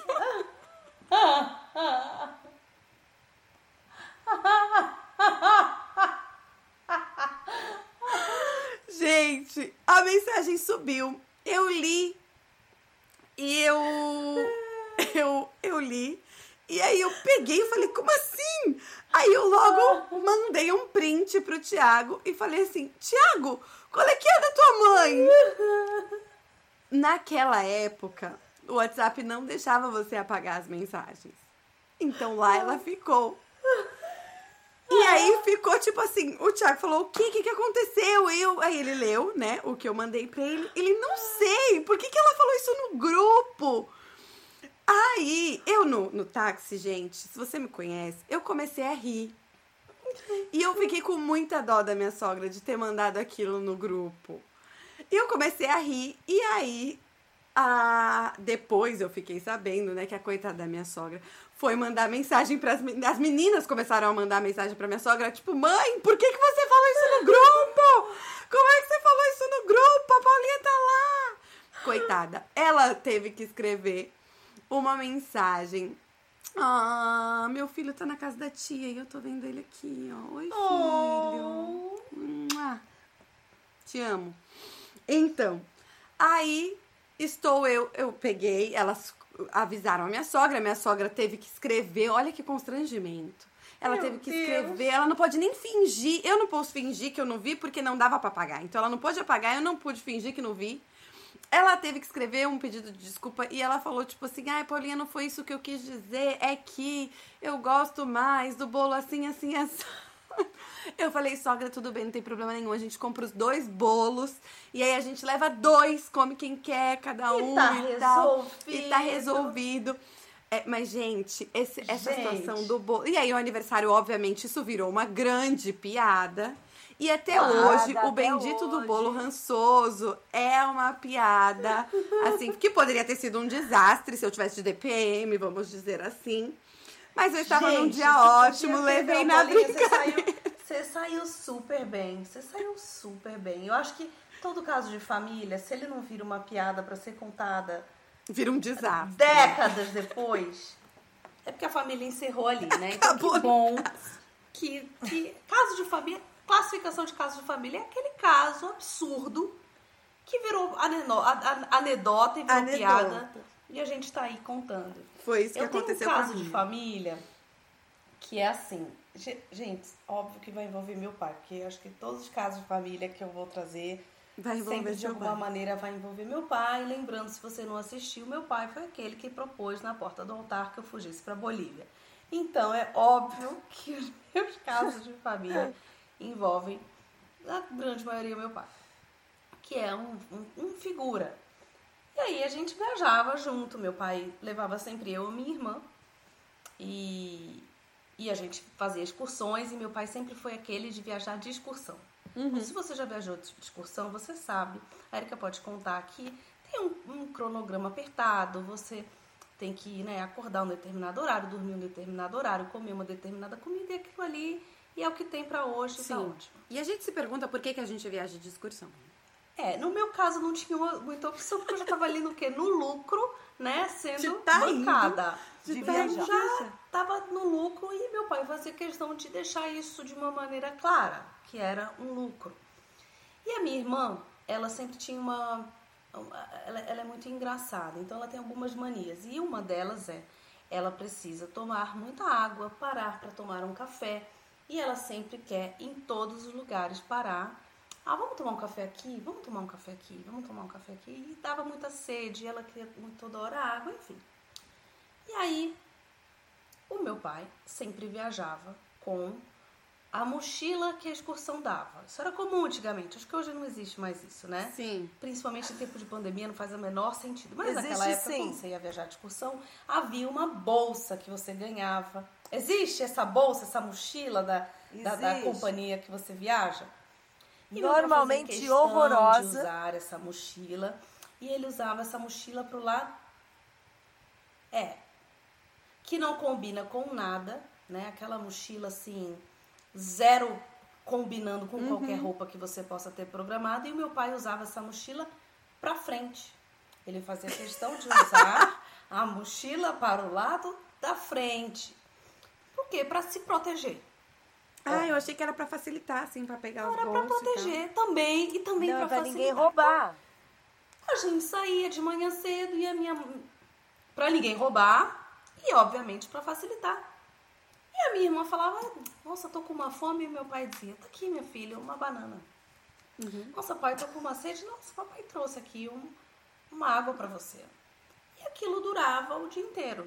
Né? E lá, 5 da tarde, eu tenho aqui também uma barrinha pra você. E eu também trouxe Uma bela um pãozinho. E aquela mochila era, sabe assim, igual de desenho animado, você ia tirando e ela não, Não não tinha ia fim. acabando. E no dia seguinte a história se repetia e a mochila de papai estava sempre muito bem abastecida. Até que, para encurtar a história, eu estou num determinado café da manhã, descendo num desses, numa dessas paradas de hotel, que tinha o horário, e eu vejo o meu pai sendo é, detido por um segurança ah, Eu local. prevejo o fim, eu prevejo o fim dessa história. E era um segurança, a gente estava num país estrangeiro, meu pai não falava a língua do, do segurança e o segurança, né, fazendo gestos assim já bem agressivos em relação ao meu pai. E, e eu disse, pai, o que está acontecendo? Quando eu olhei, a dita mochila tinha uma banana saindo para o lado de fora. né? Era uma banana assim se projetando para fora da mochila. E eu disse, pai, o que está acontecendo? E conversei com o senhor, na, me entendi, ele falou, olha, ele está levando o café da manhã dentro da mochila e o café da manhã é para consumo local. Ele abastecia a mochila com o café da manhã. O que, que ele fazia? Ele descia mais cedo. Aquela mochila ela tinha uma origem. Talvez uma apropriação indébita, eu não sei. Prescreveu, a gente não vai questionar nesse momento. Mas ele pegava todo, tudo que ele via de lanchinho, de água, de tudo naquele. Ele descia mais cedo para abastecer aquela dita mochila Não de é toda possível. sorte de alimento. Era uma dispensa Bara. ambulante. Não, e assim, Depois- pra durar um dia inteiro é porque ele Pra fazia durar- realmente Não, uma dispensa. Para nove da manhã ou oito, ter uma banana saindo pro lado de fora, você não imagina o que não tinha naquela. Maravilhoso. Olha, achei um pai cuidadoso. Você com a achou? Eu filha achei um comilona. É cuidadoso com, inclusive financeiramente, com o próprio bolso. O próprio bolso. E ali mesmo ele já resolvia. Esse foi o meu caso de família. Natasha, maravilhoso. Do assalto do, Do hotel, do achei café muito da bom. manhã do hotel. É, Érica, vai, por favor, você de precisa. família. Depois de dois casos desses, você precisa entregar alguma coisa aqui. No mínimo um alimentar, porque se Eu, já, eu acho que eu já. Não sei se eu já É contei essa história. O tema é comida. É, Não, eu Não, brincadeira, de você pode Não, você coisa. tá livre. Você É um tá- caso de família Você só qualquer. precisa o quê? Expor aí a sua pode ser família meu. alguma Qualquer coisa, você só precisa expor Qualquer a pessoa da família. ser, sua pode ser família. comigo? Não, não, fam... Pode, Não, você- mas tem que ter um familiar Tem envolvido. Tem, que- tem que ter um familiar, um parente. Não, a gente tem a minha família inteira. Envolver um parente. Se não um Claro, parente, senão tem graça. não é Não, mas de aí família. mas Então quem vai. pagou o mico Ah, é. é ótimo. O problema era meu. assim. Eu não sei se eu já contei essa história. É, Conta seu Paulinha, caso, você aí. que decide. Vamos, deixa ela contar e a gente Deixa decide. Qualquer coisa edita, corta e diz que ela faltou na aula, tá? Conta, querida. Não, a gente, a gente foi viajar, eu tava com as crianças pequenas. E, e eu sempre briguei com as crianças. Eu falava assim, você é um, é um absurdo nós sairmos de casa e entrar no carro e vocês falarem que querem fazer xixi. Eu acho isso uma falta de respeito. Eu pergunto, quer fazer xixi? Faz xixi agora, não vai poder sair. Então, mãe tem sempre aquele discurso de muita convicção dos seus filhos que eles têm que fazer. Pois nós estávamos viajando a primeira vez. Então estamos no trânsito, um trânsito gigante. Eu comecei a ficar apertada. E aí eu comecei a ficar muito apertada.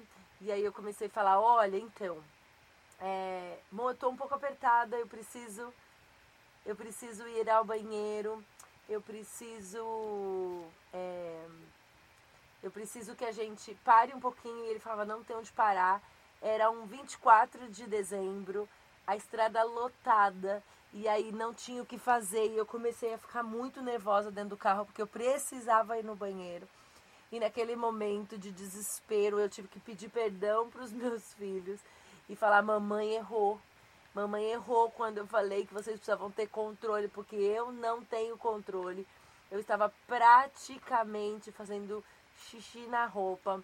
E aí, de repente, meu marido viu uma luz, saiu, conseguiu sair numa estrada, eu saí correndo, entrei num banheiro de um restaurante chinês no meio de Paris, quer dizer, no meio não, nos arredores de Paris. E aí eu entrei e falei, s'il vous plaît, de toilette. Entrei, fiz xixi, rapidinho, voltei, saí, falei, merci. Tudo que eu usei, usei meu, inglês, meu francês todinho naquele dia. E fiquei pedindo perdão para os meus filhos. Ah, desde então, nunca mais eu reclamei quando eles pediam para parar para fazer um xixi. E importante Então, dizer o caso de família que desde como- então ela também é conhecida como uma pessoa que fica parando pra fazer xixi. Que fica parando amiga toda da a viagem. Ela Ela é virou a amiga- pessoa que ela, ela é tem que parar amiga da 20 Verusca, vezes pra minha fazer irmã, xixi. Ela é amiga da tua irmã Entendi, agora. entendi. Isso. Dá pra Acho que destravou um negócio agora. nela. Dá Destravou pra um negócio que eu posso fazer xixi. E aí agora toda vez que ela pega a estrada, ela tem que fazer 18 É. vezes. É isso aí. E agora eu vou dizer pra vocês um spoiler. No próximo episódio eu vou contar uma versão dessa que aconteceu com uma pessoa da nossa família. Mas eu só vou contar no Ah, próximo já episódio. sei. Caso de família, tamo- parte 2. Hoje Não Estamos aquecendo, estamos aquecendo. Não e que pode eu. ser a Paulinha? Não, sab Não não, sabemos. Vamos segurar isso no ar.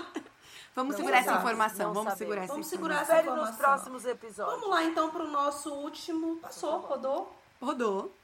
Vamos então finalizar com nossas indicações. Vida Coffee indica. Aliás, essa temporada a gente tem novidade.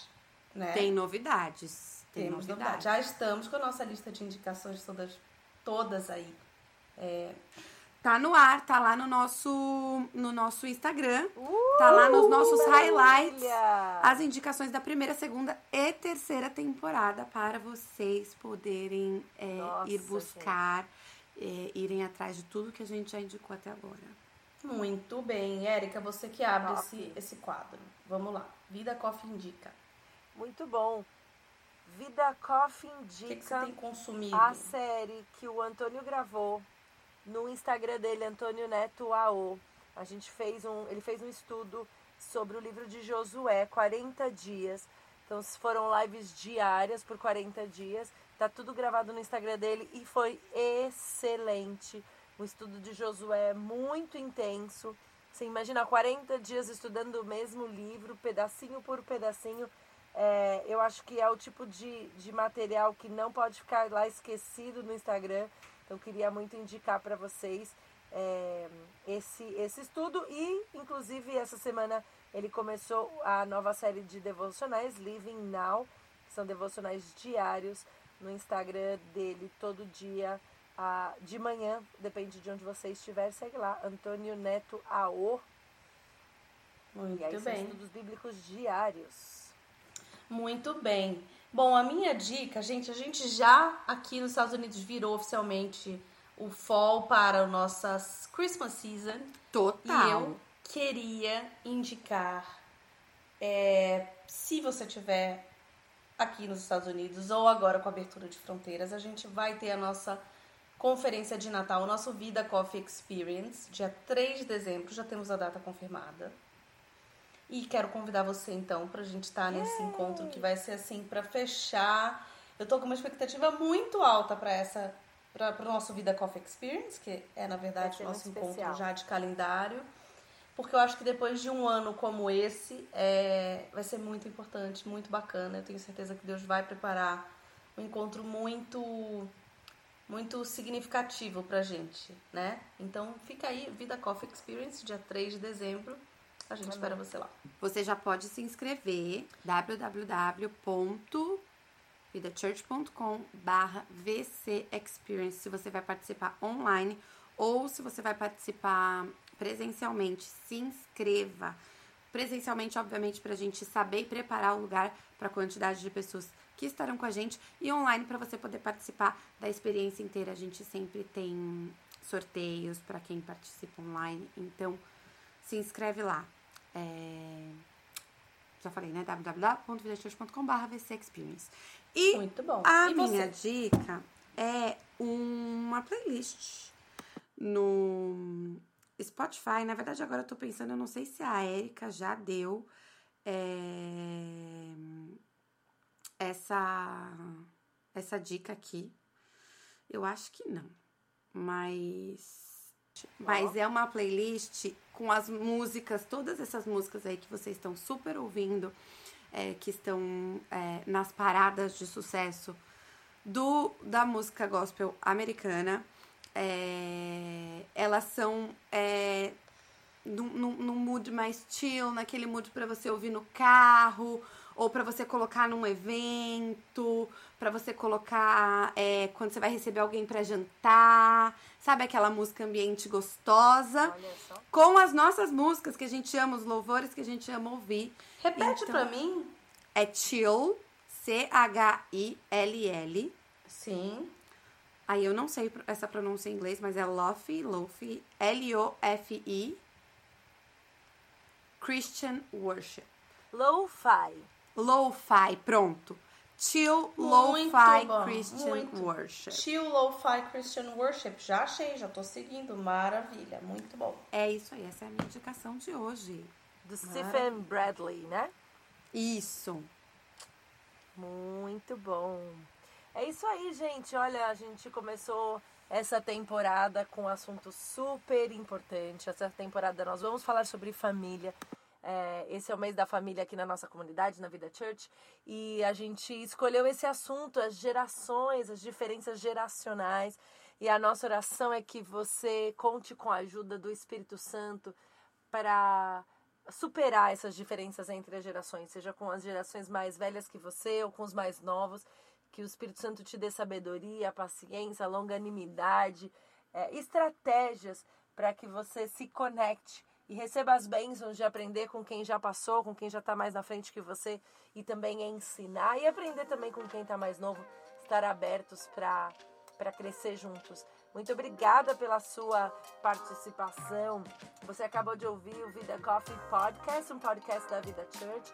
Você pode acompanhar o Vida Coffee Live toda segunda-feira às 10 da manhã no meu Instagram pessoal, Eric Oliveira EO, e aqui no Vida Coffee Podcast. Todas as lives serão publicadas aqui em formato de áudio para você acompanhar. Se você tem interesse em participar de um dos nossos pequenos grupo do, grupos do Vida Coffee Sisterhood, você pode entrar na bio do nosso Instagram e encontrar lá todas as informações. Nós temos grupos presenciais e online. Se você ainda não segue o Vida Coffee nas redes sociais, nós somos o Vida Coffee Life no Instagram e no Facebook. Você também pode acompanhar a nossa igreja pela vidachurch.life através do nosso canal no YouTube. Até a semana que vem, gente. Muito Até bem. um beijo. A gente tava morrendo de saudade. Beijo. Beijo.